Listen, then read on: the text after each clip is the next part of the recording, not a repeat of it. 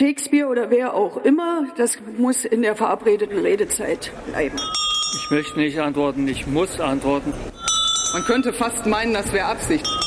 Ich lasse Sie eine Zwischenfrage zu. Mit Rechtsradikalen rede ich nicht. Schönen guten Tag, hier ist der Bundestalk, der Podcast aus dem taz Parlamentsbüro. Diese Woche jährt sich der Beginn des Angriffskriegs von Russland auf die gesamte Ukraine zum zweiten Mal.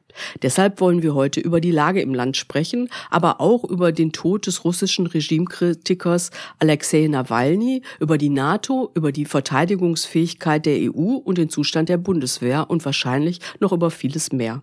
Ich bin Sabina Amorde, ich bin innenpolitische Korrespondentin der Taz und mit mir sind hier im Studio mein Name ist Tanja Tricarico und ich leite noch zusammen mit meinem Kollegen Konrad Litschko das Taz Inlandsressort und bin zuständig für Außen- und Sicherheitspolitik. Ulrike Winkelmann, eine von zwei Chefredakteurinnen der Taz und äh, früher mal Verteidigungsredakteurin gewesen.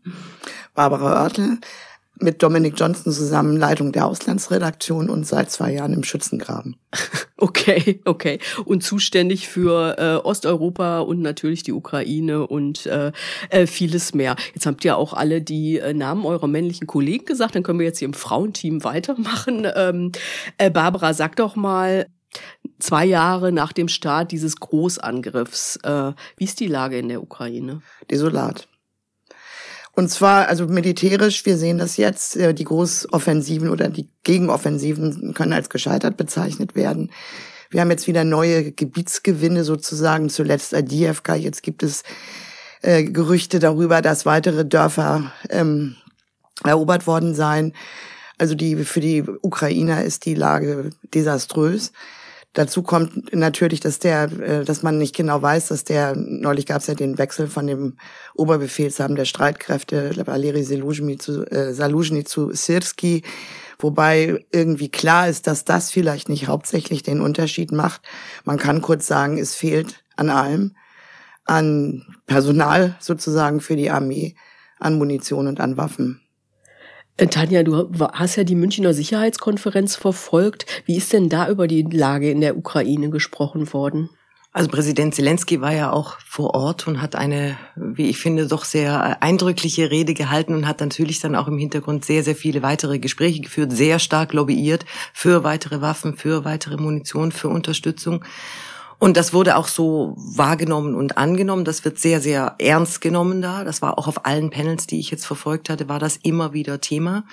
Aber nicht nur die Lage vor Ort, sondern was das auch weitergehend bedeutet. Also einmal für das Militärbündnis NATO, aber auch für die Europäische Union.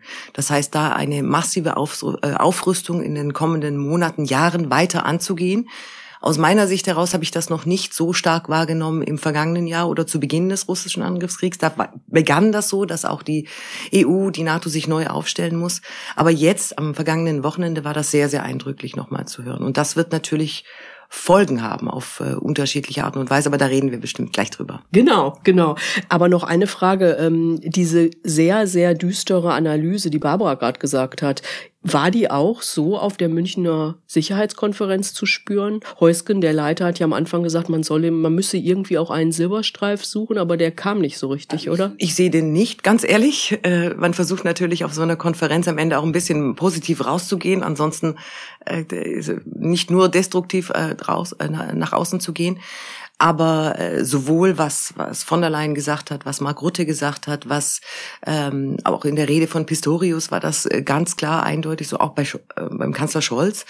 Man muss vielleicht dazu noch mal sagen, auch am Tag davor oder zu Beginn der Sicherheitskonferenz äh, parallel in Berlin am Freitag haben äh, Scholz und Zelensky eine gemeinsame Sicherheitsvereinbarung unterzeichnet. Und das zeigt ja auch wieder die Dringlichkeit. Es gab die im Vorfeld mit, mit Großbritannien, im Nachgang ist er dann nach Paris weitergeflogen und hat die dann mit Macron unterzeichnet.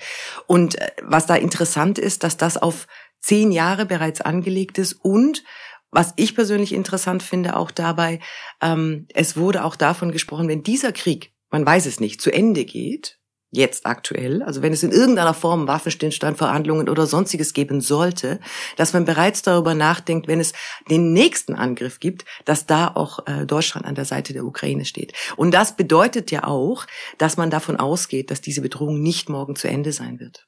Du hast jetzt viele Namen gesandt. Ich sage einmal kurz Ursula von der Leyen, die Präsidentin der EU-Kommission, Mark Rutte, noch äh, niederländischer Ministerpräsident, wird als NATO-Chef gehandelt, Unter anderem, soweit ja, ich äh, äh, gelesen habe. Ulrike, auf der Münchner Sicherheitskonferenz ist ja auch der Tod von Alexei Nawalny bekannt geworden saß lange in, in diesem Lager in Sibirien. Letztendlich hat es ein nicht wirklich überrascht, weil, weil die Lage so desaströs war, aber trotzdem dieser, dass es ausgerechnet zu diesem Zeitpunkt bekannt geworden ist. Wie hast du das empfunden?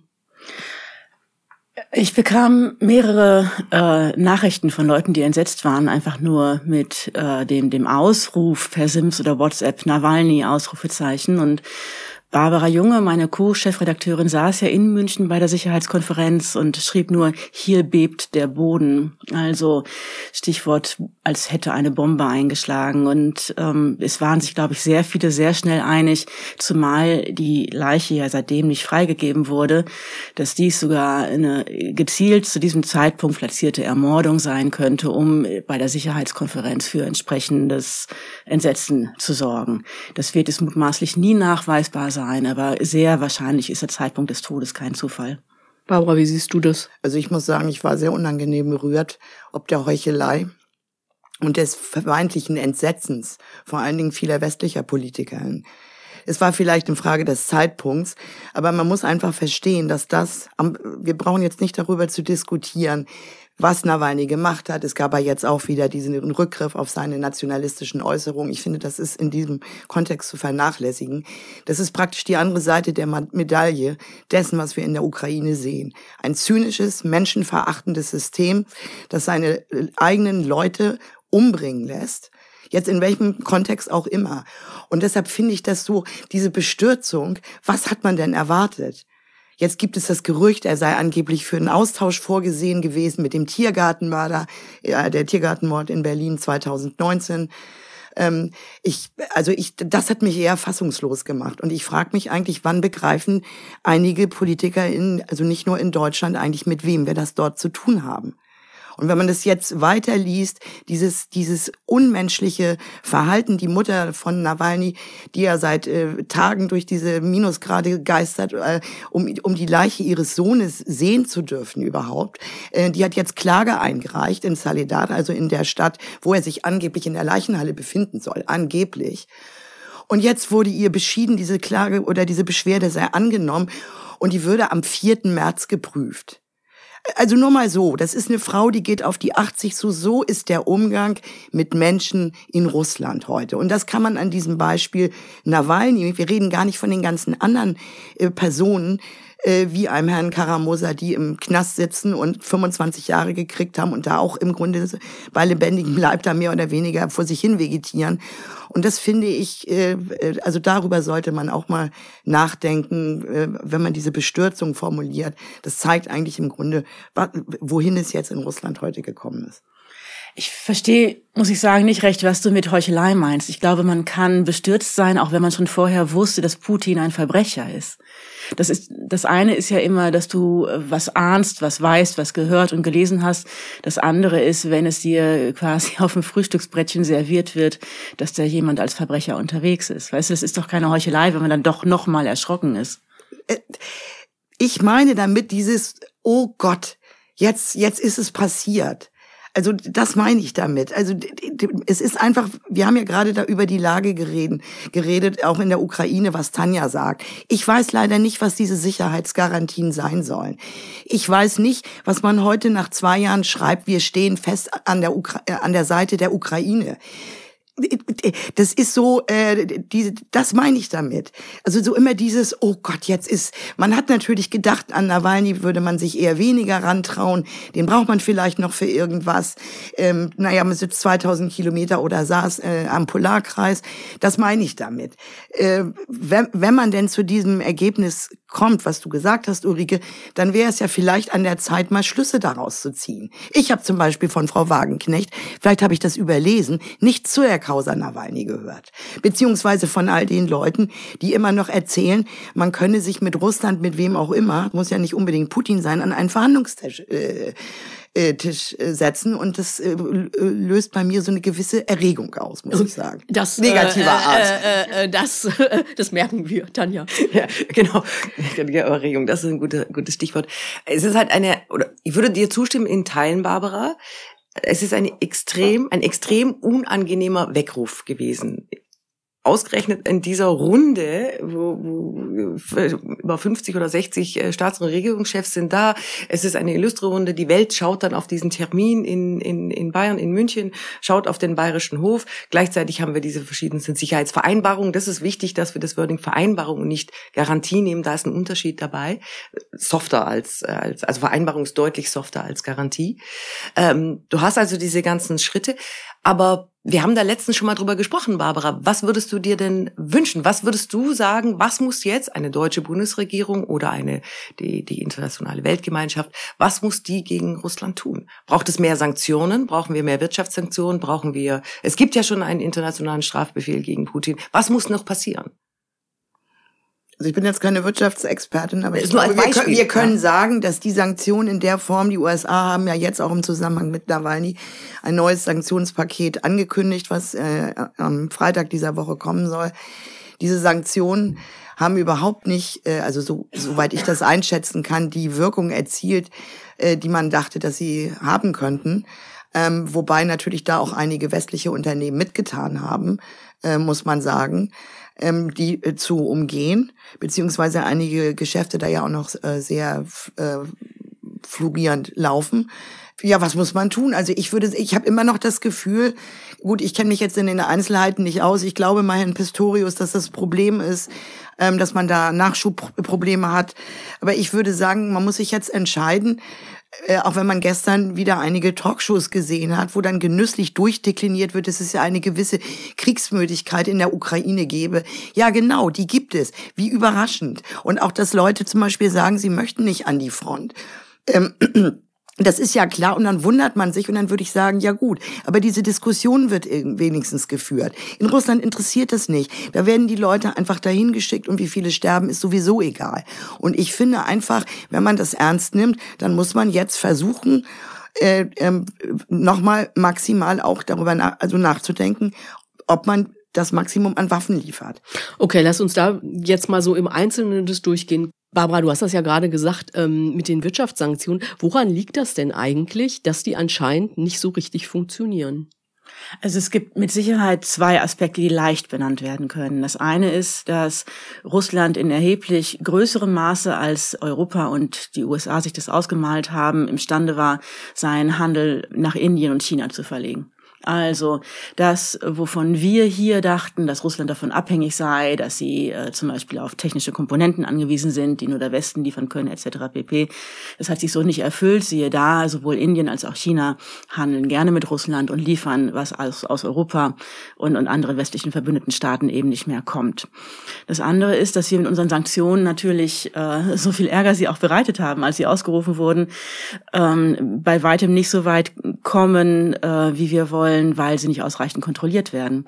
Es gibt sehr schöne Grafiken, die regelmäßig auch über Twitter, jetzt Ex, verbreitet werden von einschlägigen Experten, die zeigen, dass also sehr viele Güter jetzt in ganz, ganz überproportional gewachsenem Maße nach Kasachstan, nach Kirgistan, nach Usbekistan etc. pp. geliefert werden und erkennbar von dort dann nach Russland gehen. Das heißt, dass auch die deutsche Industrie, dass die europäischen Industrien Mittel und Wege gefunden haben, in Anrainerstaaten Russlands zu liefern und von dort landet der Kram dann eben doch in Russland. Und das muss sich auch unter anderem die EU aufs Brot schmieren lassen, dass sie hier nicht ausreichend kontrolliert.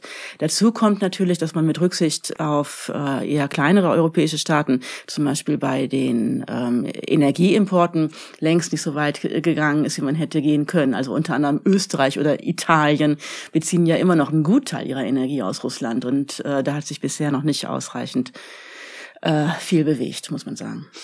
Tanja, ist da irgendwie Besserung in sich? Naja, es ist ja das, das 13. Sanktionspaket äh, ist jetzt auf dem Weg oder sozusagen in der Finalisierung. Und weitere sollen kommen, aber ich würde, würde das genauso äh, bestätigen, wie du sagst. Und die, EU-Staaten müssen sich ja dann immer einig werden und gemeinschaftlich dann zu einer Lösung um das alles verabschieden und sie sind zu langsam.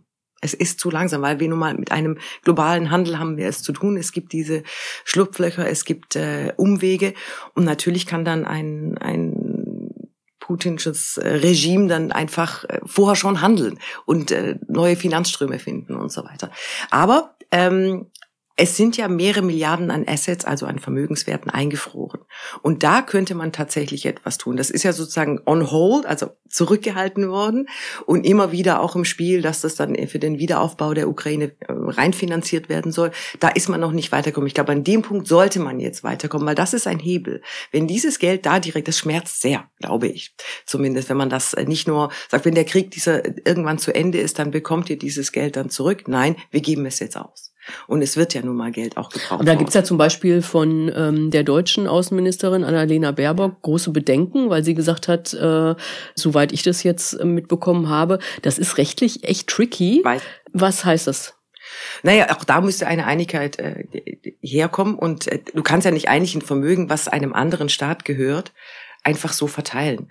Das heißt also, es wird ja auch in diesem Jahr wieder die, die nächste Wiederaufbaukonferenz hier in Deutschland stattfinden. Da hat sich ja auch die deutsche Bundesregierung an die Speerspitze gestellt und das wird eines der Hauptthemen sein weil es handelt sich da einfach um einen Riesenbatzen an Vermögen. Klar muss man eine rechtliche Lage klären.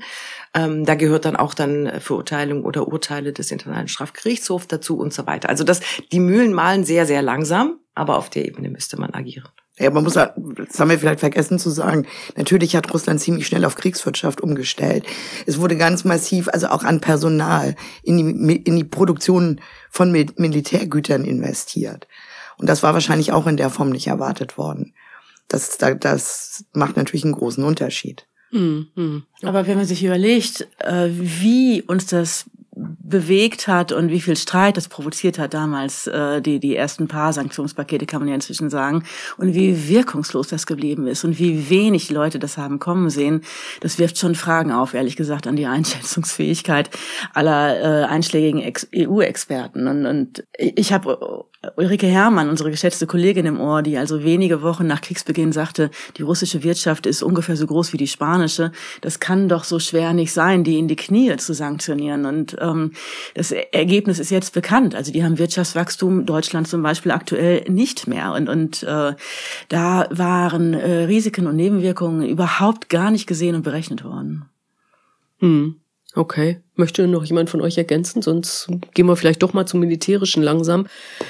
Ich meine, ihr habt das alles schon angedeutet. In der Ukraine fehlt es an ziemlich viel Munition. Irgendwie ähm, äh, bestimmte über bestimmte Waffentypen wird immer wieder diskutiert. Dann ist die Unterstützung aus den USA extrem schwierig, wenn man sich die jüngsten Äußerungen von Donald Trump, der ja vielleicht wieder US-Präsident werden kann, äh, anhört da kann die NATO auf nicht mehr viel hoffen. Ähm, was heißt das alles für die Sicherheitsarchitektur? Also für die NATO, für die EU und auch für Deutschland. Darüber müssen wir jetzt sprechen. Tanja, vielleicht fängst du mal an. Okay, große Fragen zuerst. Ja.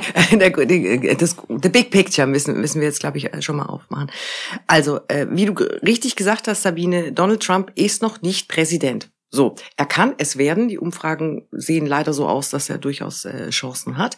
Und er hat aber trotzdem die Macht, äh, sehr für sehr viel Wirbel zu sorgen mit äh, unsinnigen oder sehr provokativen äh, Aussagen.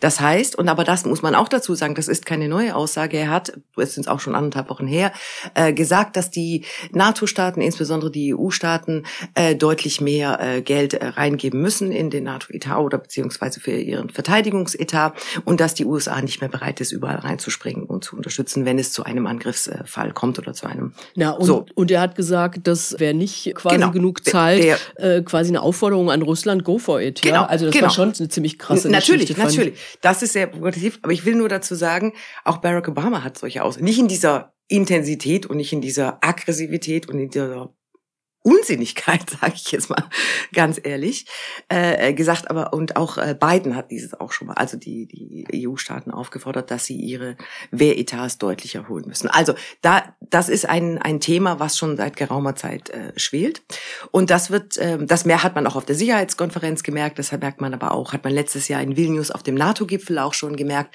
dass dieses Thema da ist und auch dass die einzelnen NATO-Staaten, insbesondere die baltischen Staaten, aber auch Polen und andere ihre Wehretats Hamas bereits seit Jahren aufrüsten, weil natürlich die Bedrohung durch Russland in unmittelbarer Nähe ist. Das heißt, da gibt es schon ein Umdenken. Jetzt, äh, Deutschland hat die 2%-Marke geschafft, also 2% des Bruttoinlandsprodukts und das soll ja auch über die kommenden Jahre so dann gestaffelt werden. Es wird aber aus meiner Prognose heraus nicht bei den 2% bleiben. Verschiedenste Expertinnen äh, sprechen ja auch schon von 5% und mehr da müssen wir auch schauen, wo soll dieses Geld herkommen? Was bedeutet das dann eigentlich für die einzelnen Haushalte in den in den äh, in den Ländern? So, das ist das eine, über Geld zu sprechen. Das andere ist aber, dass es einen einen Shift gibt oder eine eine Verschiebung dahingehend, dass innerhalb der Europäischen Union über jetzt wieder die Debatte aufgemacht wird über eine eigene europäische Armee. Es äh, äh die noch amtierende EU-Kommissionspräsidentin äh, Ursula von der Leyen hat auf äh, hat zum ersten Mal auch so deutlich ausgesprochen, wenn sie denn wieder ins Amt kommen würde, dann möchte sie einen EU-Verteidigungskommissar ins Spiel bringen. Sie hat zwar nicht gesagt, aus welchem äh, Staat äh, oder aus welchem Land äh, der, dann kommen soll, aber das wird ein Posten sein, den sie vergeben wird. Also da merkt man einfach auch, dass dieses Thema Verteidigung einen ganz anderen Stellenwert kriegt. Dann wird immer wieder darüber gesprochen, dass die europäische Rüstungsindustrie sich besser vernetzen, besser vereinigen muss, dass man da besser in die Kooperation und besser in die Zusammenarbeit geht. Das heißt, es geht das Thema Aufrüstung, Europa rüstet sich auf, die EU-Staaten rüsten sich auf, ist ein Thema, was jetzt extrem im Vordergrund steht und wo man bestimmte äh, Prämissen äh, dazu ziehen muss oder bestimmte Kriterien erstmal einleiten muss.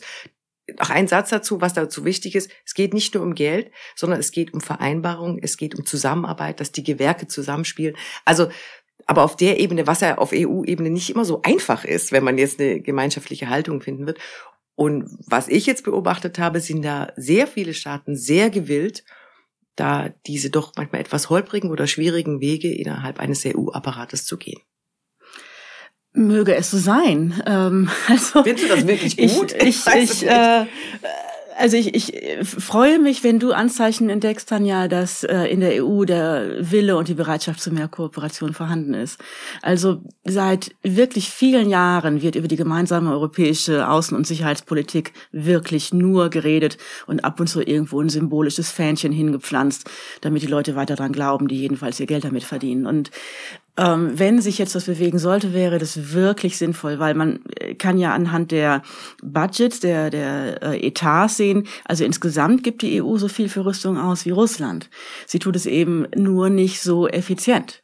Und, und auch das, was in letzter Zeit, also seit einigen Jahren jetzt vermehrt in Rüstung gesteckt worden ist in einzelnen EU-Staaten, das äh, wird möglicherweise nicht so effizient eingesetzt, wie es eingesetzt werden müsste. Das äh, ist jetzt auch schon mehrfach beschrieben worden, dass zum Beispiel Polen, äh, das an, als eine Art ähm, Aufrüstungsvorbild gilt, nicht mit vier Prozent Rüstungsausgaben vom äh, Bruttoinlandsprodukt und äh, mit mit also auch großen Investitionen in Rüstungsgüter und nicht nur zum Beispiel in Soldatenpensionen, was woanders der Fall ist, kann gleichwohl die vielen Waffen, die es gekauft hat, nicht notwendig so einsetzen, wie es möchte. Also da wird viel durcheinander geplant, da wird viel nicht abgestimmt geplant und diese diese Abstimmung herbeizuführen, das wäre eine, eine europäische Riesenaufgabe. Tanja?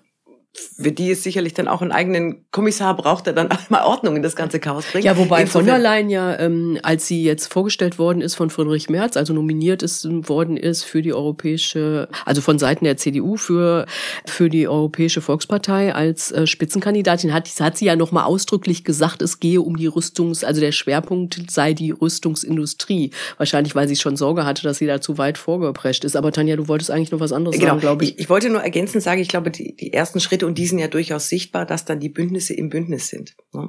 Also Stichwort Weimarer Dreieck, du hast Polen, äh, Ulrike, du hast äh, Polen genannt, die halt, also dieses Bündnis nochmal neu zu beleben, Frankreich, Deutschland, Polen, in dieser doch sehr, also die, diese, diese, diese Konstellation gibt es ja schon seit Jahrzehnte, seit 1991 äh, und war ja aus ganz anderen Gründen eigentlich äh, gegründet worden initiiert worden. Und da geht es jetzt massiv um auch eine gemeinsame Verteidigungspolitik. Und dass da, dass die ersten Schritte sind, erstmal verschiedenste Bündnisse zu finden. Auch die baltischen Staaten sind ja, bringen sich da auch eher noch zusammen und dass man da versucht, dann die nächsten Steps zu gehen. Das wollte ich nur ergänzend sagen. Zwei, auf zwei Punkte retournieren, weil du von Effizienz gesprochen hast. Also man kann sich fragen, wie effizient das in Russland ist. Äh, weil es ist natürlich äh, trotz der, der nicht nachhaltigen Beeinflussung der Wirtschaftsentwicklung leben immer mehr Menschen unter der Armutsgrenze. Man muss einfach auch sehen, unter, zu welchem Preis das erkauft ist. Und wie gesagt, Menschenleben spielen keine Rolle, beziehungsweise da, da, da kann auch nachgereicht werden. Das Weimarer Dreieck äh, von 91 war tot, äh, muss man mal sagen. Das hatte natürlich auch was mit der PIS-Regierung zu tun. Und die, das erste Treffen, das ja neulich stattgefunden hat, lässt ja hoffen, dass da was Neues entsteht. Und ähm, aber ich finde es auch interessant, weil Frankreich natürlich als Bestandteil ist ja auch noch ein bisschen im Soll was die Lieferungen angeht. Das ist ja, man hat ja, also ich habe ja den Eindruck gewonnen, dass die Hirntote... Was, was versprochene äh, ja, ja. Rüstungslieferungen in also die Ukraine die NATO angeht? war ja hirntot unter Macron, wenn wir uns erinnern. Also, weil Frankreich hat sowieso immer einen speziellen Status innerhalb dieses Bündnisses. Jetzt schien es mir allerdings in den letzten Monaten so zu sein, als ob Frankreich da mehr nach vorne ginge. Aber wenn man äh, Statistiken liest, also das, was man immer in Analysen finden kann, ist doch, dass Frankreich da, da wäre noch Luft nach oben. Ich kann das jetzt nicht beurteilen, also äh, um welche Waffen es im Einzelnen geht. Aber das wäre natürlich dann auch, weil die, auf dieser Achse ruht ja irgendwie die Hoffnung, dass man im Verbund mit Frankreich da nach vorne gehen kann. Und ähm, muss man sehen. Alleine wenn wir von Munition reden, da hat ja die bis Ende März diesen Jahres hat ja die die EU die also gerade von der versprochenen Anzahl von Geschossen sozusagen gerade mal die Hälfte erreicht. Ist denn, was die ähm, so ein Nachdenken oder Schaffen einer europäischen Sicherheitsstruktur im, in dem Sinne, in dem sie jetzt vielleicht gebraucht wird, ist da dieses Weimarer Dreieck quasi die Einrichtung, die das, oder Einrichtung ist wahrscheinlich das falsche Wort, aber ähm, ich frage mich ja so ein bisschen als äh, interessierte Laien auf dem Gebiet, wo wird das denn entworfen? Wo, wo kommt das her? Und warum, ich meine, das ist, wir hatten schon mal Trump. Das heißt, man war, man wusste eigentlich, es könnte noch mal passieren, wenn, wenn das einmal passieren kann. Es ist vorher nichts passiert. Wo wird das entwickelt? Und wenn es das Weimarer Dreieck ist, was passiert denn, wenn äh, Marine Le Pen die nächste Präsidentschaftswahl gewinnt? Viele Fragen jetzt, aber jetzt alle so. Mm, aber eine muss jetzt was sagen. Das ist immer diese eigentümliche Außen- und Sicherheitspolitik, die bei uns in der Taz alle Augenbrauen hochwandern lässt, die halt in Beschwörungsformeln besteht, in Worthülsen, in Floskeln, wo dann auch äh, speziell die geschätzte Kollegin Barbara links neben mir dann gerne mal ihre Stirn auf der Tischplatte sinken lässt, weil das sei ja alles nur Gelaber. Und, und ähm, vieles davon ist auch wirklich Gerede und man, man, man bemüht sich dann quasi die, die Substanz, also das, was es bedeuten könnte, noch rauszufiltern und, und, und zu analysieren. Aber das ist ja das Unbefriedigende an dieser Art Politik für uns alle. Nicht? Dass wir es mit Staatschefs, Chefinnen zu tun haben, die stehen vor wehenden Fahnen vor Mikrofonen und beteuern Dinge, äh, von denen wir denken, ja, das sollen wir jetzt glauben. Schönen Dank. Und natürlich ist das Weimarer Dreieck auch so eine Erfindung, so eine Achse äh, des Zusammenhalts, wahrscheinlich eher noch in Paris und Berlin entworfen als in Warschau. Das kann sich jetzt aber ändern mit der neuen polnischen Regierung, dass sie da viel aktiver wird. Nicht? Aber das, das ist äh, halt ein Teil der Politik, der, der uns speziell auch in dieser Zeitung immer so unkonkret und ähm, leicht kritisierbar vorkommt, dass wir uns damit ja auch ungern befassen, müssen wir mal zugeben. Ne? Es ist ja auch ein unangenehmes Thema, ganz ja. ehrlich, wobei ich das Thema ja sehr gerne mag. Aber wenn wir, wenn wir davon reden, wie wollen wir uns verteidigen? Wie wollen wir uns in Zukunft aufstellen? Das heißt ja auch, wir nehmen eine Bedrohung wahr und eine Bedrohung wahrzunehmen und die dann auch noch würde ich dir auch, also euch beiden ja auch zustimmen, die ist ja einfach da. Wir können sie nicht wegignorieren. Ja, und äh, die Friedenszeiten, wie wir sie ge gekannt haben, die sind nun mal vorbei. Spätestens seit dem 24. Äh, Februar 2022. Und jetzt haben wir zwei Jahre diesen Krieg und wir sehen kein Ende dabei. So, und wo wird das ausgemacht, was du gefragt hast? ich, ich sage nochmal, ich glaube schon, dass neue Bündnisse geschaffen werden, von denen wir vielleicht auch noch nicht wissen, dass es sie gibt, ja, und auch Staaten, von denen wir dachten, dass sie vielleicht nicht an der an vorderster Front sind. Polen würde ich sagen, wird ein wichtiger Player, ist ein wichtiger Player. Auch die baltischen Staaten, die sind zwar klein, aber total wichtig und sie geben wahnsinnig viel Geld in ihren Wehretat rein und sie nehmen auch schmerzliche Einschnitte hin. Ne? Also wenn wenn wir wir hatten ja äh, meine Kollegin Gemma äh, und ich, wir hatten vergangenes Jahr in Vilnius ein Interview gemacht mit dem estnischen Außenminister und wenn der dann sagt, wir haben Einschnitte in unserer Bildungspolitik, das heißt, die sparen an Schulen, die sparen an Ausbildung und auch selbst seine vier Kinder leiden darunter, aber wir müssen äh, in den Wehretat investieren, weil mhm. unsere Bedrohung ist da. Das ist ein Change, das ist auch eine gesellschaftliche Veränderung, das natürlich in solchen Staaten, die historisch damit äh, aufgewachsen und das einfach alles kennen, einfacher umzusetzen. Ja, ich wollte noch mal darauf hinweisen, ein bisschen schmutzige Wäsche waschen, dass du dir auch eine, oder ihr euch ja einige Kritik für dieses Interview anhören musstest. Und daraus spricht natürlich auch wieder die Arroganz, äh, oder viele Leute, weil es äh, ihnen nicht kommod erscheint, dass man vielleicht diese Länder, die einschlägige historische Erfahrungen haben, äh, man sieht jetzt auch re relativ viele Bilder in Reportagen über den sogenannten Winterkrieg äh, Finnlands gegen die Sowjetunion und der neue äh, Präsident Finnlands ist ja auch nicht gerade zart, zart beseitet, Herr Stubb, der ganz, da wird durchgereicht und das ist auch ein Motor. Ich glaube, dass Schweden, dass man jetzt auch davon ausgehen kann, dass dieser dass, der, dass sie der NATO beitreten können. So lautet jedenfalls die Ankündigung auch von äh, Ungarns Regierungschef Orban. Aber diese Arroganz, dass die vor allen Dingen, du sagst kleine Staaten, ja, da ist was dran, 1,3 Millionen Einwohner, geht so in Estland. Aber immer diese Klage auch zu Recht, wir werden gar nicht gehört. Und wir haben so äh, bestimmte Erfahrungen gemacht. Kann man nicht von der Hand weisen. Und äh, das geht ja auch alles in diesen, in diesen Prozess mit ein. Und ich glaube, dass da relativ gekurbelt wird. Und da, da, da ist es dann, genau, und dann nimmt man die Einschnitte eben hin. Also der estnische Wirtschaftstiger, der er mal war, digitalisierungsmäßig ganz vorn, ja gut, da muss man eben die Prioritäten ändern. Das ist da leichter durchzureichen als zum Beispiel in Deutschland. Hm, okay, das ist natürlich eine echt schwierige Frage, auf die ich jetzt noch mal, also ich, äh, da müssen wir auf jeden Fall drüber reden. Ich würde gern vorher noch eine andere Frage stellen und zwar dieses, ihr habt jetzt alle gesagt Polen, die baltischen Staaten, das sind natürlich die Länder, Finnland auch, wo die ähm, ob der Grenzen zu, zu Russland, die oder äh, Polen direkt hinter der Ukraine sozusagen, äh, wo die Bedrohungslage am größten ist. Unser Verteidigungsminister Boris Pistorius, Sozialdemokrat, hat ja ähm, kürzlich nicht nur gefordert, dass wir kriegstauglich werden müssen, sondern hat jetzt auch gesagt, dass Russland in fünf bis acht Jahren ein NATO-Land angreifen könnte. Was denkt ihr dazu? Ist das eine realistische? Ist was? Ist es ähm, äh, Panikmache? Ist es Antreiben? Wie, wie schätzt ihr das ein? Also mich hat das wirklich in dieser Konkretion erschreckt. Also was sie kalkuliert haben, offenbar äh, sind die Kapazitäten. Also Barbara hat ja gerade schon darauf hingewiesen, äh, natürlich äh, ist, ist Russland auch gut beschäftigt mit diesem Krieg in der Ukraine. Und äh, die Idee hinter dieser Vermutung, die Pistorius geäußert hat, die offenbar in München auf der Sicherheitskonferenz auch so rumgereicht wurde, ist die, ähm, dass Russland dabei beobachtet wird, wie es jetzt natürlich weiter aufrüstet, wie es Truppen sortiert und dass das dem Zweck dienen könnte, in der genannten Zeitspanne auch in NATO-Land Russland anzugreifen. Ähm, ob das in irgendeiner Weise als realistisch zu bezeichnen ist, das sei wirklich dahingestellt. Das ist ja das Unbefriedigende bei diesem ganzen Komplex, dass wir es hier mit teils Geheimdienstinformationen zu tun haben, wo dann also nie jemand natürlich genaueres darüber sagt, wer da was wirklich erkannt haben will und dass diese Geheimdienstinformationen dann quasi durch die Gänge und Flure gereicht werden und dabei auch unglückseligerweise meistens noch aufgeblasen werden von Leuten, die sich damit selbst auch wichtig tun wollen. Aber ein Szenario, was ich in dem Zusammenhang auch äh, las. Ich glaube, es kommt von der Kaya Kallas.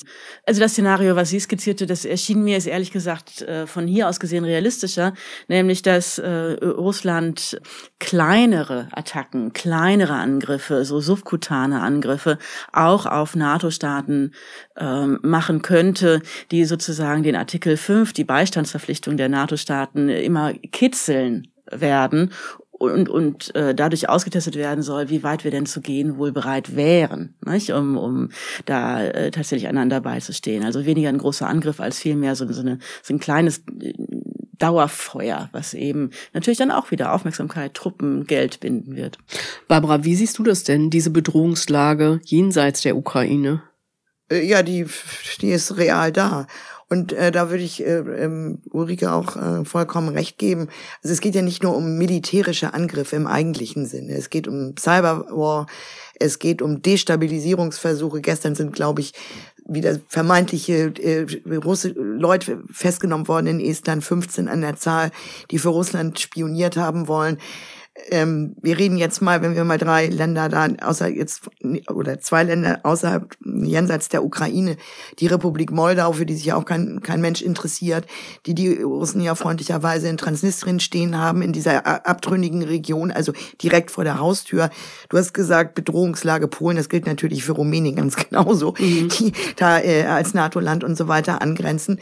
Georgien, beide EU-Beitrittskandidaten, also äh, die, die können die davon singen, wie das äh, in der Praxis äh, ähm, in der Praxis funktioniert. Sei es die Finanzierung von prorussischen Protesten ähm, und so weiter, die da unterwegs sind, also sowohl in der Republik Moldau.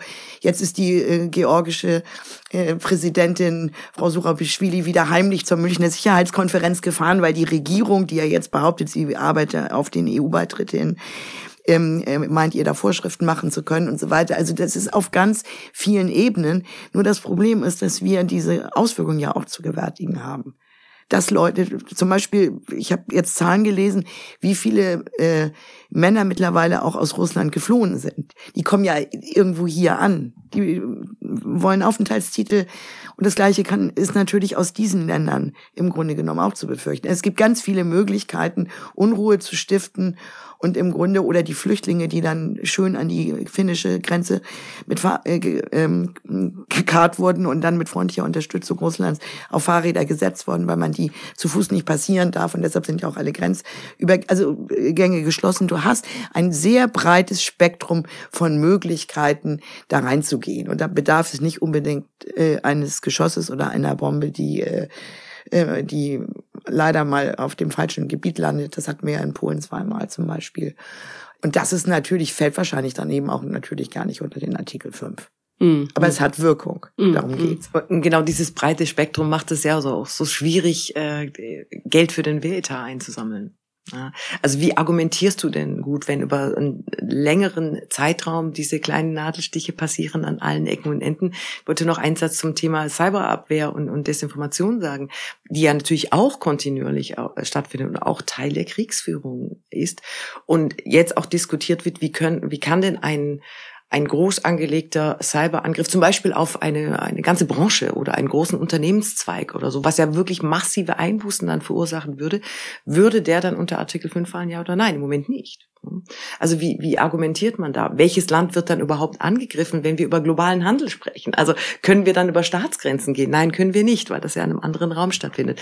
Also, wie nur sagen nochmal auf, äh, braucht eine Argumentationsgrundlage und deswegen auch diese Zeitspanne. Äh, die würde ich jetzt vermuten, dass Pistorius die deswegen auch genannt hat. Natürlich kannst du anders argumentieren. In fünf Jahren, da ist das Sondervermögen schon längst aufgebraucht. Äh, und wir brauchen aber weiterhin einen Aufwuchs. Und wir werden hier auch in Deutschland dann Einschnitte haben bei anderen Politikfeldern. Das ist ja dann die Konsequenz daraus. Wie argumentierst du, indem du sagst, die Bedrohungslage ist da? Hm. Vielleicht muss man einmal nochmal sagen, Artikel 5 der NATO-Erklärung oder wie ist der formale richtige Begriff? Ja, NATO-Vertrages bedeutet eben, dass Angriff auf einen Staat, äh, ein Mitgliedsstaat äh, quasi ein Angriff auf das NATO, äh, auf die NATO als solches. Ne? Und dann daraus entspinnt sich dann die Diskussion der Be ähm, also des Beistands der anderen Länder. Du wolltest noch was sagen? Ich wollte Barbara? nur noch einen, einen Aspekt äh, dazu fügen. Wir erinnern uns ja, dass hier auch immer wieder die Angst vor der herumgeistert, äh, Putin könne auf den roten Knopf drücken, also Atomschlag. Äh, normalerweise macht ja der einstige Interimspräsident Medvedev, Dimitri Medvedev, jetzt Vorsitzender des äh, Nationalen Sicherheitsrats, den Bad Guy und kübelt also auf allen Kanälen in der übelsten Weise und verbreitet seine Auslöschungsfantasien. Aber was ich sagen wollte, ist, da ist auch so ein Widerspruch, dass einerseits einige sagen, ja, das muss man jetzt alles nicht so ernst nehmen. Ich finde aber sehr wohl, dass man das ernst nehmen sollte, was Herr Putin sagt. Und in dem Zusammenhang noch ein Beispiel. Es gab ja neulich dieses Interview mit diesem Kollegen von Fox News. Und später hat er sich dann dazu geäußert, gesagt, die Fragen hätten ihm eigentlich gar nicht gefallen. Das hat er äh, öffentlich geäußert in Russland. Und da war ein ganz entscheidender Satz dabei. Den Krieg gegen die Ukraine hätten wir viel früher in diesem Ausmaß anfangen müssen. Sollten vielleicht die Leute auch nochmal abspeichern, die den Verhandlungstisch vor sich sehen. Das finde ich eigentlich eine ziemlich klare Aussage. Schade, dass wir so lange gewartet haben. Hm, hm, hm. Jetzt ist die Frage, du hast jetzt schon die, die ganze Atomgeschichte angesprochen, ob ich diese Frage jetzt mal kurz einschiebe, weil die natürlich auch ansteht, bevor wir dazu kommen, was das Ganze für Bundeshaushalt bedeuten könnte. Also deshalb jetzt einmal die große Frage. Deutschland hat sich ja bisher auf den Atomschirm der USA verlassen, lange, lange oder die EU überhaupt oder viele EU-Länder. Was passiert, wenn Trump gewinnt, wenn man sich da eben nicht mehr drauf verlassen kann? Es wurde ja jetzt plötzlich darüber diskutiert, braucht, brauchen wir eine europäische Bombe quasi, um das jetzt mal ganz zugespitzt zu sagen. Wie seht ihr diese Debatte? Ist der helle Wahnsinn, darüber nur nachzudenken, nicht wahr? Also, wir haben ja europäische Bomben. Also Frankreich und Großbritannien haben Arsenale, ähm, die aber zusammengenommen ungefähr doch auch nur kaum ein Zehntel dessen ausmachen, was Russland zum Beispiel zur Verfügung hat.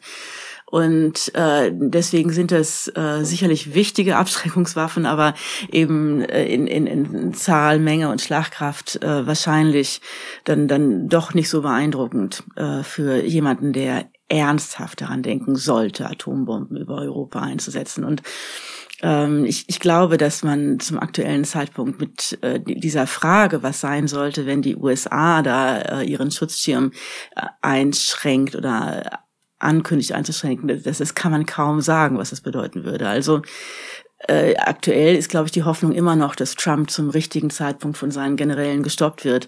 Er hat ja die Debatte schon mal in der letzten Runde ab 2016 aufgemacht. Da haben wir übrigens auch schon eine ganz ähnliche Debatte über die europäische Atombombe gesprochen, äh, geführt. Und im Ergebnis war es so, dass es hieß, äh, Trump redet halt, aber es gibt noch ein paar wichtige Leute in der Administration, die da äh, klaren Kopf behalten und wissen, worauf es ankommt. Aber gleichzeitig ist ja so, dass doch genau befürchtet wird, dass, dass genau diese Leute in der nächsten Administration nichts mehr zu sagen haben, ja? Also das ist ja das, ja. was, äh, was, wenn man den Plänen aus den USA, was man da so hört, Glauben schenken kann, was ja genau nicht mehr passieren kann. Also müsste man sich vielleicht schon auf das Schlimmste vorbereiten, was auch immer das dann in der Konsequenz heißt. Also mir, mir ist diese Debatte zu aufgeregt. Mhm. Also ich finde, äh, also wenn, dann müssen wir ein bisschen mit mehr Ratio an, an so eine Diskussion rangehen. Ich weiß, äh, wenn du über Nuklearwaffen sprichst, das ist einfach eine Massenvernichtungswaffe. Das ist un, unrückholbare Zerstörung, die dann stattfindet. Ne? Ähm, und äh, wir kennen zum Glück ja nur einige wenige Beispiele, äh, glücklicherweise aus, aus der Geschichte und hoffen natürlich alle, dass das nie wieder so passieren wird. So.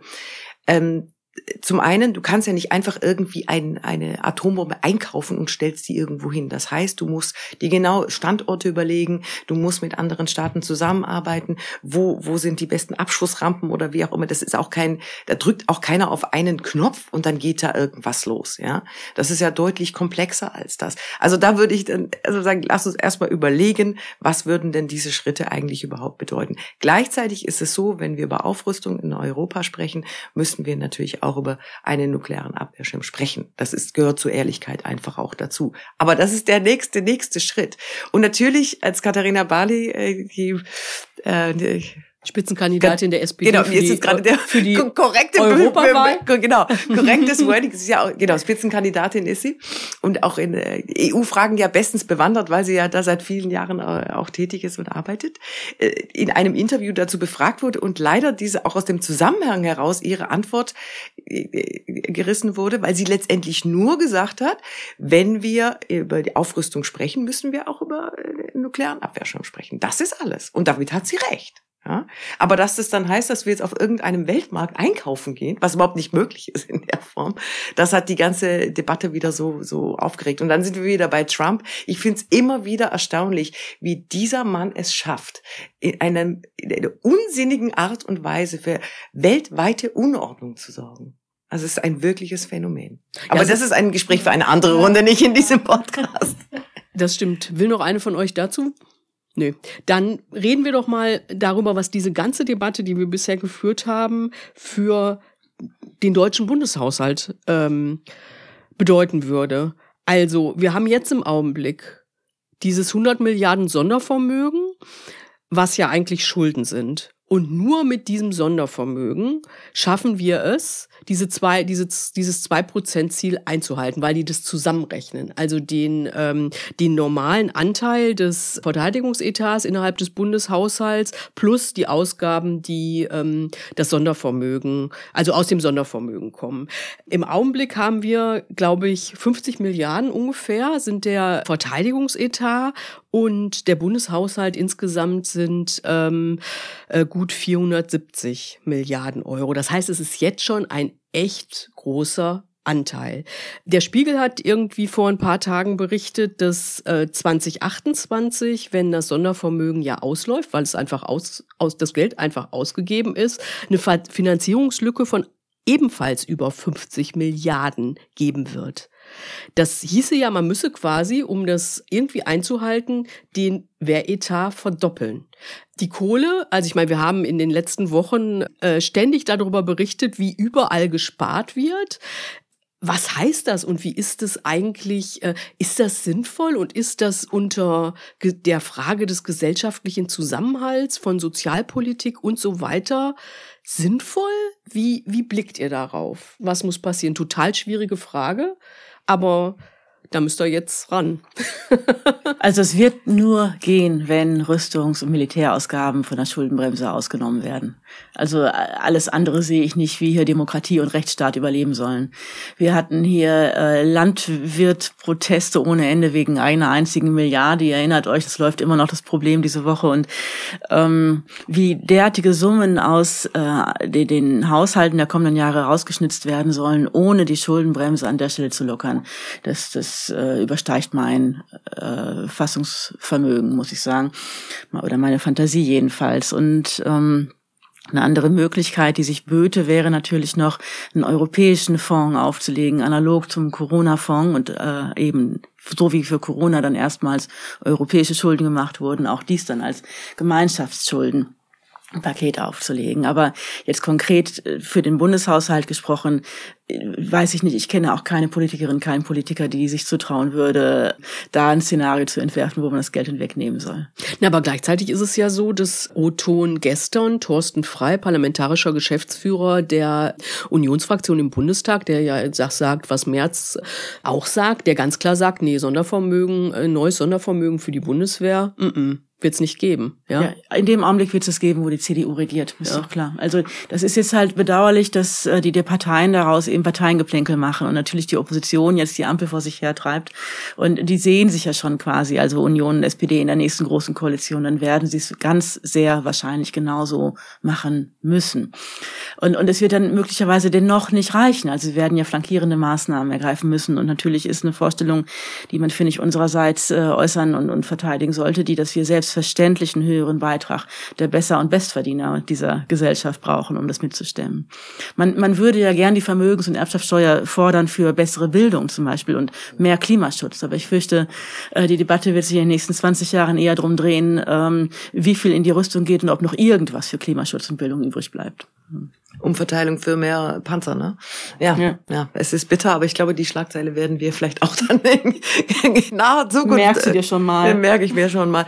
Äh, interessant doch ein Einschub zur, zur CDU, weil ja äh, Roderich Kiesewetter, CDU-Verteidigungsexperte, ist ja seine Stunde derzeit und äußert sich zu allem.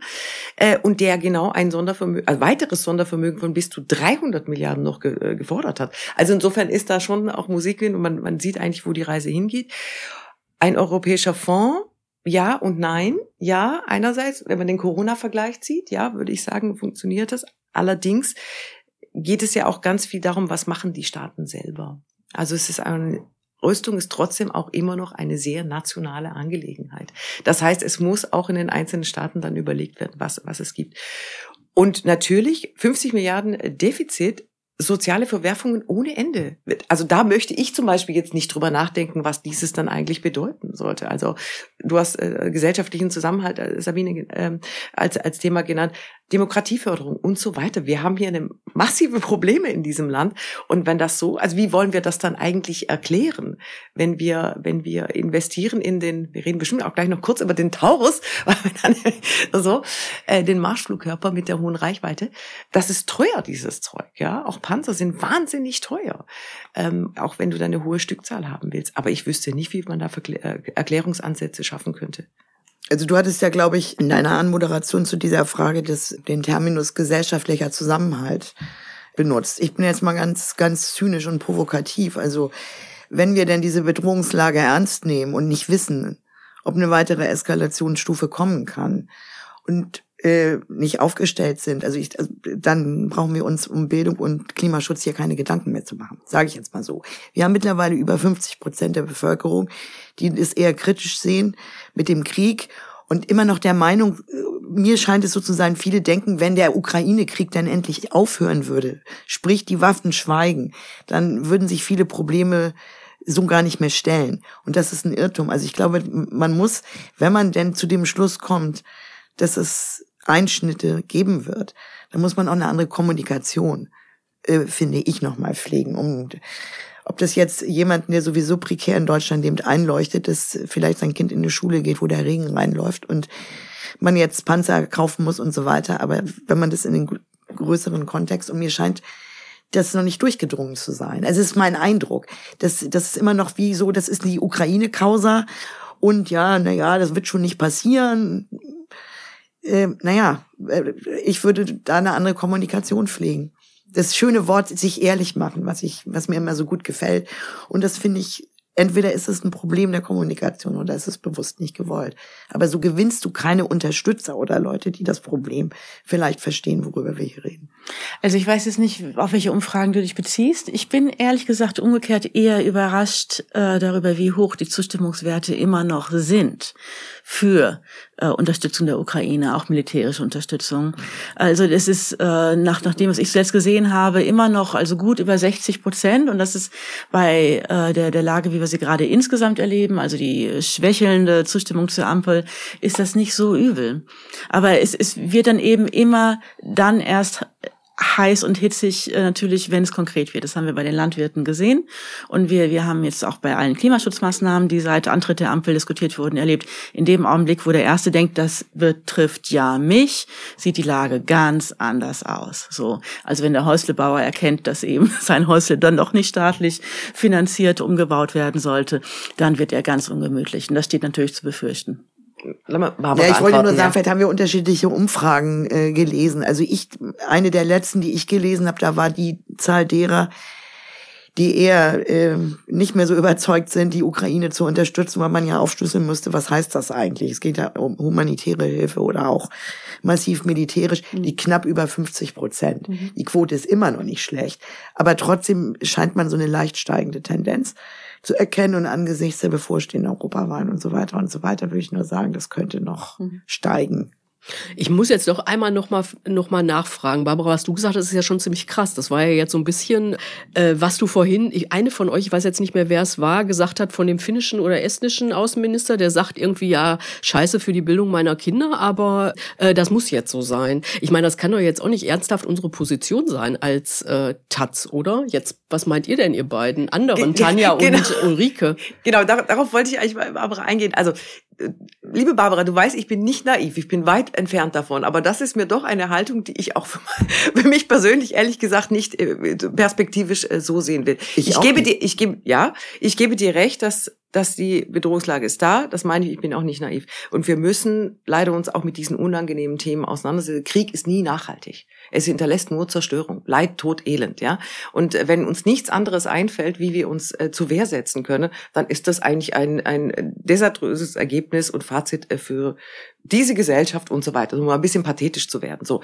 Ähm, gleichzeitig, wenn das aber unsere einzige Stoßrichtung ist über Jahre, Jahrzehnte hinweg, dann haben wir doch absolut fail vor uns. Ne? Ja. So, also ich will noch mal einen äh, äh, klar nur einen kleinen äh, soften soften Punkt äh, dazu machen, was ich aber trotzdem noch äh, interessant würde. Also eigentlich war ja auch in der nationalen Sicherheitsstrategie gesagt, wer Etat ist, ein Aufwuchs, Entwicklungszusammenarbeit, humanitäre Hilfe ist auch ein Aufwuchs gleichzeitig. Das ist nicht passiert. Oder-Quote ist nicht erfüllt worden, übrigens seit Jahren nicht. Wir hatten einen kurzen Zeitraum, wo sie erfüllt wurde. Das ist äh, der Anteil des Bruttoinlandsprodukts, der für Entwicklungszusammenarbeit und so weiter investiert wird. Wird nicht gemacht. Es gab dann so auch vor der Münchner Sicherheitskonferenz so einen kleinen soften Appell ehemaliger prominenter PolitikerInnen, also auch Horst Köhler war dabei und so weiter, ist völlig untergegangen. Aber ich würde doch schon auch darum bitten, gerade wir als ein linkes Medienhaus, dass wir diese Themen auch weiterhin aufrechterhalten, auch wenn sie uns etwas absurd kommen. Und da eine Balance zu schaffen. Weil sonst enden wir in dem, was du gesagt hast, Barbara, und wäre nicht gut. Nee, ich wollte das jetzt nur mal, ich glaube, hier liegt ein Missverständnis vor. Wir haben über den estnischen Außenminister in einem ganz anderen Kontext gesprochen.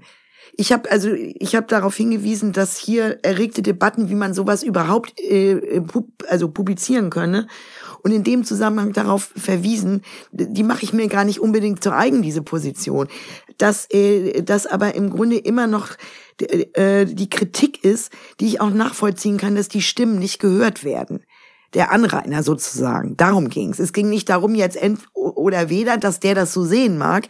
Das äh, kann man ja, äh, äh kann er ja finden. Aber das, ich habe eher auf ein grund grundsätzlicheres äh, Problem verwiesen. Aber ich würde trotzdem dabei bleiben. Also wenn es wirklich zum Äußersten, zum Worst Case kommt, ja, dann ist vielleicht nicht mehr die Zeit, jetzt noch lange äh, zu diskutieren. Also wir haben jetzt zwei Jahre Anschauungsunterricht und daraus muss man seine Schlüsse ziehen, wie das, dass es schwierig ist. Aber ich glaube, die Zeit der Illusion ist vorbei. Das heißt aber nicht, dass ich mir diese Positionen zu eigen mache. Also zum Beispiel, oder Leute. So, das war einfach ein Beispiel. Ja, aber klar ist doch auch, man kann nicht so lässig sagen, dann müssen Klimaschutz und Bildung, also um nur zwei wichtige Punkte zu nennen, uns fallen ja noch ein paar mehr ein, sozialer Ausgleich zum Beispiel, dass man äh, da dann mal eben Abstriche machen könne. Also das, das, das läuft jetzt ja gerade. Nicht? Unionspolitiker äußern sich in die eine Richtung, weil sie wissen, dass sie damit Unruhe namentlich in der SPD verursachen, aber die werden nachher vom selben Problem stehen, wenn sie wieder regieren, dass wir das nicht riskieren sollten, hier das soziale Gefüge und, und die Klimaschutz Verpflichtungen äh, mal, mal eben aus dem Fenster zu kicken zugunsten von mehr Panzern, die ja übrigens dann sowieso, also das ist das Problem bei Waffenbestellungen im Übrigen. Also was auch immer du heute bestellst, ist es ja in aller Regel erst dann da, wenn die Sicherheitslage eine wieder ganz andere ist. Und das macht es eben noch schwerer zu begründen, warum wir jetzt leider nicht in Klimaschutz, sondern in Waffen investieren müssen. Und, und wir, wir stellen, stehen davor ganz, ganz, also noch viel schwierigeren Debatten als in den letzten 20 Jahren. Es ist ja nicht so, dass die letzten 20 Jahre da lustig waren oder so aber gemessen daran, was kommt, wenn wir bei jedem Cent uns um die Ohren hauen lassen müssen, dass ja möglicherweise eine bisher unbenannte, nur von Geheimdiensten herbeigeredete Gefahr besteht, weswegen wir jetzt dringend diesen Cent auch noch in Rüstung stecken müssen, während hier und da und dort ganz konkret Kinder nicht ausreichend äh, mit Schulbildung versorgt werden. Äh, das, das, das wird ganz schwierig für, für alle, also links bis rechts. Aber Stichwort äh, Anschauungsunterricht oder wie, wie du es genannt hast, das, du hast es ja jetzt auf Russland und Ukraine äh, bezogen, aber nochmal um das Beispiel Estlands zu nehmen, das sieht man doch ganz genau, was passiert. Ne? Die Entscheidung dieser Regierung ist, mehr Geld für Verteidigung auszugeben. Das heißt, du hast da mehr Ausgaben für den einen Etat, also musst du irgendwo anders das Geld zusammenstreichen. Die Entscheidung war für Bildung. Das ist sehr gut äh, zu betrachten und eigentlich müsste man darauf nochmal näher schauen, was macht es dann eigentlich in dieser Gesellschaft? Ja, ja, jetzt gibt es da einige Stimmen, okay, wir nehmen das jetzt hin, es, es wird, wir haben da eine Zusage dazu. Aber was passiert denn in den nächsten fünf bis zehn Jahren? Und wahrscheinlich ist der Bildungsetat nicht der einzige, bei dem es Einschnitte mhm. gibt. Aber vielleicht auch davon lernen, wie wird da kommuniziert, wie wird das weitergegeben, wohl wissend, dass es eine andere Geschichte hat, diese Staaten. Aber auf der Ebene vielleicht auch nochmal zu schauen. Ja herausgefordert, nur noch einen Satz dazu zu sagen, weil ich irgendwie glaube, dass das hier in den Schrickler. Äh, also, nee, ich glaube, wir haben dich gut verstanden. so, das, das, mhm. äh, man muss allerdings sagen, dass das Bildungssystem schon vorher in Deutschland eine Katastrophe war, als es den Ukraine-Krieg noch gar nicht gab und die Esten da führend waren. Und da müsste man sich vielleicht auch mal fragen, was da schiefgelaufen ist. Ja. So, okay, also das, natürlich, das ist ja interessant. Natürlich, ja? das stimmt das auf jeden ein, Fall. Ein, ein Land, das aus der Transformation kommt. Und äh, wenn man guckt, wo die auch bei Pisa und so weiter standen, also nicht nur Pisa, äh, wenn man sich Schulausstattung anguckt. Also es wäre auch mal interessant. Das heißt nicht, dass man das gut finden muss, wenn da gestrichen wird, aber ich will mal sagen, äh, dieser Konnext, äh, dass es jetzt alles den Bach runterginge. Also Corona hat ja auch gezeigt, wo wir da stehen. So. Hm. Okay. Noch einmal ganz zum Schluss, Tanja, du hast es schon gesagt, diese leidige Taurus-Debatte, die ja in dieser Woche, wir müssen vielleicht noch mal sagen, wir nehmen am Mittwoch äh, sehr früh am Morgen auf, weil die das wird in dieser Woche noch weiter Fahrt aufnehmen. Trotzdem einmal die Frage, der Kanzler will die Dinger nicht liefern. Es sind Marschflugkörper mit einer großen Reichweite. Die Angst ist, sie könnten Russland, äh, also die Ukraine könnte damit direkt auf russisches Territorium äh, schießen sozusagen. Wie ist das im Augenblick? Da ist ja jetzt irgendwie kommt äh, Entwicklung in diese ganze Debatte. Ähm, Tanja, wie siehst du das? Wieder mal, würde ich sagen, ja. kommt.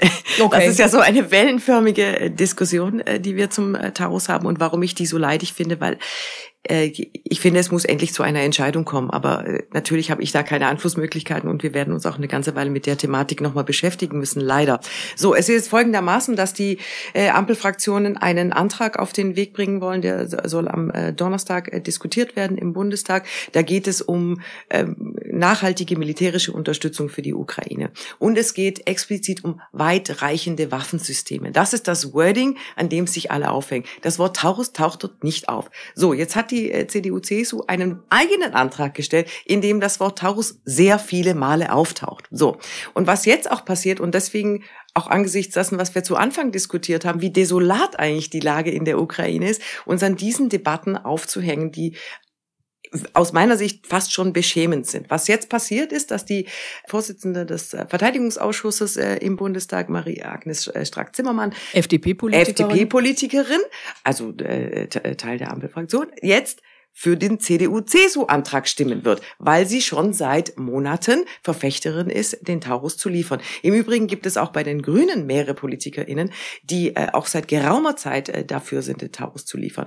Das Problem an der Debatte ist, oder die, die, die Hoffnung, die es immer wieder gibt, dass dieser Marschflugkörper ein sogenannter Gamechanger sein könnte. Also man ballert das Ding da rein, das ist eine panzerbrechende Waffe, äh, eine panzerbrechende Bombe. Das heißt, du kannst zum Beispiel Munitionslager, die besonders geschützt sind, also äh, Schutzformate über ähm, Betoneinheiten oder sowas. Ne? So, dann lässt du diese Bombe drauf dann ist das Ding äh, weg. Und die Hoffnung ist, wenn du da so ein paar rein, ich sage das mal ein bisschen salopp, aber das ist auch das, was Militärexperten ja immer wieder sagen, wenn man da eine größere, größere Stückzahl hat. Eine ähnliche ähm, äh, Formation haben ja auch die Briten und die Franzosen schon äh, geliefert. Und das sozusagen im Zusammenschluss zu machen, dass das, dass die Ukraine einen deutlichen Schritt weiterkommt, also Geländegewinne wieder einnehmen kann, äh, die Frontlinien besser schützen kann und vielleicht auch dieser Krieg dann hoffentlich zumindest wieder auf Augenhöhe stattfinden kann. Ich glaube, niemand kann seriös sagen, ob das so eintritt. Dieselbe Debatte hatten wir bei den Leos, also bei den, Pan äh, bei den äh, Panzern und bei anderem Gerät genauso. Ne? Also wir bei Iris-T, Flugabwehr und so weiter gesprochen haben, war das alles immer dieselbe Debatte und das ist so eine versteckte Hoffnung, ich würde die nicht teilen. Und was mich ärgert, ist diese unsägliche Debatte hin und her und keine klare Haltung, während eigentlich in der Ukraine etwas anderes gebraucht wird. So, wir müssen jetzt mal langsam zum Schluss kommen. Ich möchte trotzdem, äh, auch wenn es eine schwierige Frage ist, angesichts dessen, was wir jetzt alles so düster, düster diskutiert haben, gibt es irgendwas in diesem Bereich, wo ihr denkt, okay, da könnte man ein bisschen Hoffnung schöpfen, das ist was Positives? Hat eine davon oder ihr auch alle drei äh, dazu eine Idee? Jetzt ganz ehrlich, die Antwort ist nein. Also die ganzen Durchhalteparolen, die im ersten Kriegsjahr noch die Runde machten, ähm, immerhin hat Russland jetzt die NATO zusammengeschweißt, immerhin hat Putin jetzt die EU zusammengeschweißt, immerhin dies, immerhin jenes, das funktioniert nicht mehr. Also wir sehen jetzt einfach alle, dass dieser Krieg uns alle äh, strapaziert, strapazieren wird, dass wir der Ukraine nicht ausreichend geholfen haben, nicht ausreichend helfen. Und daraus erwächst nichts Gutes für irgendwen, außer den Leuten gegebenenfalls, die Waffen verkaufen. Und auch noch nicht mal denen können wir das jetzt noch vorwerfen. Es war ja in der Vergangenheit leicht, sich äh, über Waffenhandel, Waffengeschäfte, Waffenexporte zu echauffieren. Ich war dabei und habe Waffenexportstatistiken für die Taz aufbereitet, aber äh, das äh, hat jetzt eben alles eine, eine andere Farbe bekommen. Also all das, woran man auch früher die eigene Kritik festgemacht hat, das äh, lässt sich so jetzt nicht aufrechterhalten. Das war wirklich eine Zeitenwende auch in dem Sinne, dass wir, dass wir ähm, uns mit unseren eigenen Themen ähm, ganz anders auseinandersetzen müssen und und äh, da aktuell finde ich wenig Aussicht haben auf auf äh, quasi neuen Honig, den wir irgendwo raussaugen können. Hat eine von euch noch was Positives beizutragen? Sonst würde ich jetzt hier einen Punkt machen. Ach, Tanja. ähm, sagen, sagen wir es mal so. Ich würde es äh, nicht nur als Gelaber abtun oder als unter, zu unterschätzenden Punkt, dass die NATO sich anders aufstellt und auch auf EU-Ebene anders gesprochen wird. Ich finde, ein Realitätscheck und Bündnisse vielleicht neu sortieren, würde ich als minimalen Hoffnungsschimmer dann doch mit rausnehmen. So unleidig ich die Aufrüstungsdebatte finde. Also ich würde auch wie Ulrike erstmal mit Nein antworten. Aber um es vielleicht zum Abschied noch oder Abschluss ein bisschen menscheln zu lassen, man sieht ja schon, wie trotzdem das auch in der Ukraine was wächst. Das Leben steht ja nicht still. Und wenn du in einem Kiewer Café gefragt wirst, ob du lieber Hafer oder Sojamilch willst, ist jetzt ein ganz blödes Beispiel eigentlich, oder auch wenn man Butcher sich anguckt, oder dass die Leute auch wieder aufbauen, man weiß eigentlich gar nicht, äh, wofür, was für äh, Strukturen ersonnen werden, um die Kinder trotzdem zu beschulen und sei es in Bunkern jetzt unter der Erde, das ist alles traurig, aber das trotzdem eine Kreativität da zu spüren ist und dass es auch harte Auseinandersetzungen gibt, was ja auch für einen, für einen Pluralismus in gewisser Weise spricht, da muss ich sagen, da kann man das, das ist zwar teuer erkauft und das hätte man vielleicht gerne anders äh, gehabt oder als Ergebnis anderer Prozesse, aber ich finde, das darf man nicht vergessen, dass trotzdem die Leute versuchen, ihr Leben zu machen. Es sind ja auch Hunderttausende wieder zurückgegangen mittlerweile. Okay, vielen Dank euch dreien für die Debatte. Das war der Bundestalk. Wir freuen uns wie immer über Rückmeldungen per Mail an bundestalk.taz.de und gerne auch über finanzielle Unterstützung. Das funktioniert über Taz zahlig. Und wir finden es auch super, wenn ihr den Bundestalk abonniert, teilt und weiterempfehlt. Danke geht nicht nur an euch drei hier im Studio, sondern auch an Chanset Itschbina, die diesen Podcast redaktionell begleitet und an Nikolai Kühling, der alles technisch umsetzt. So, und dann erstmal vielen Dank fürs Zuhören und bis nächste Woche. Tschüss.